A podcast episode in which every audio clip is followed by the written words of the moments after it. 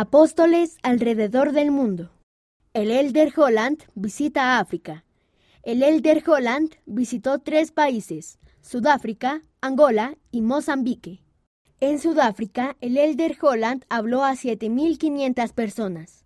Puede que haya sido la reunión más grande de miembros de la iglesia que se haya congregado allí. Cualquiera que sea el problema que haya en el mundo, el Evangelio de Jesucristo es la respuesta. En Mozambique, el Elder Holland invitó a dos jovencitos de 14 años a colocarse junto a él. Les recordó a las personas que José Smith tenía 14 años cuando tuvo la primera visión. Adaptado de Church News, 2 de diciembre de 2019.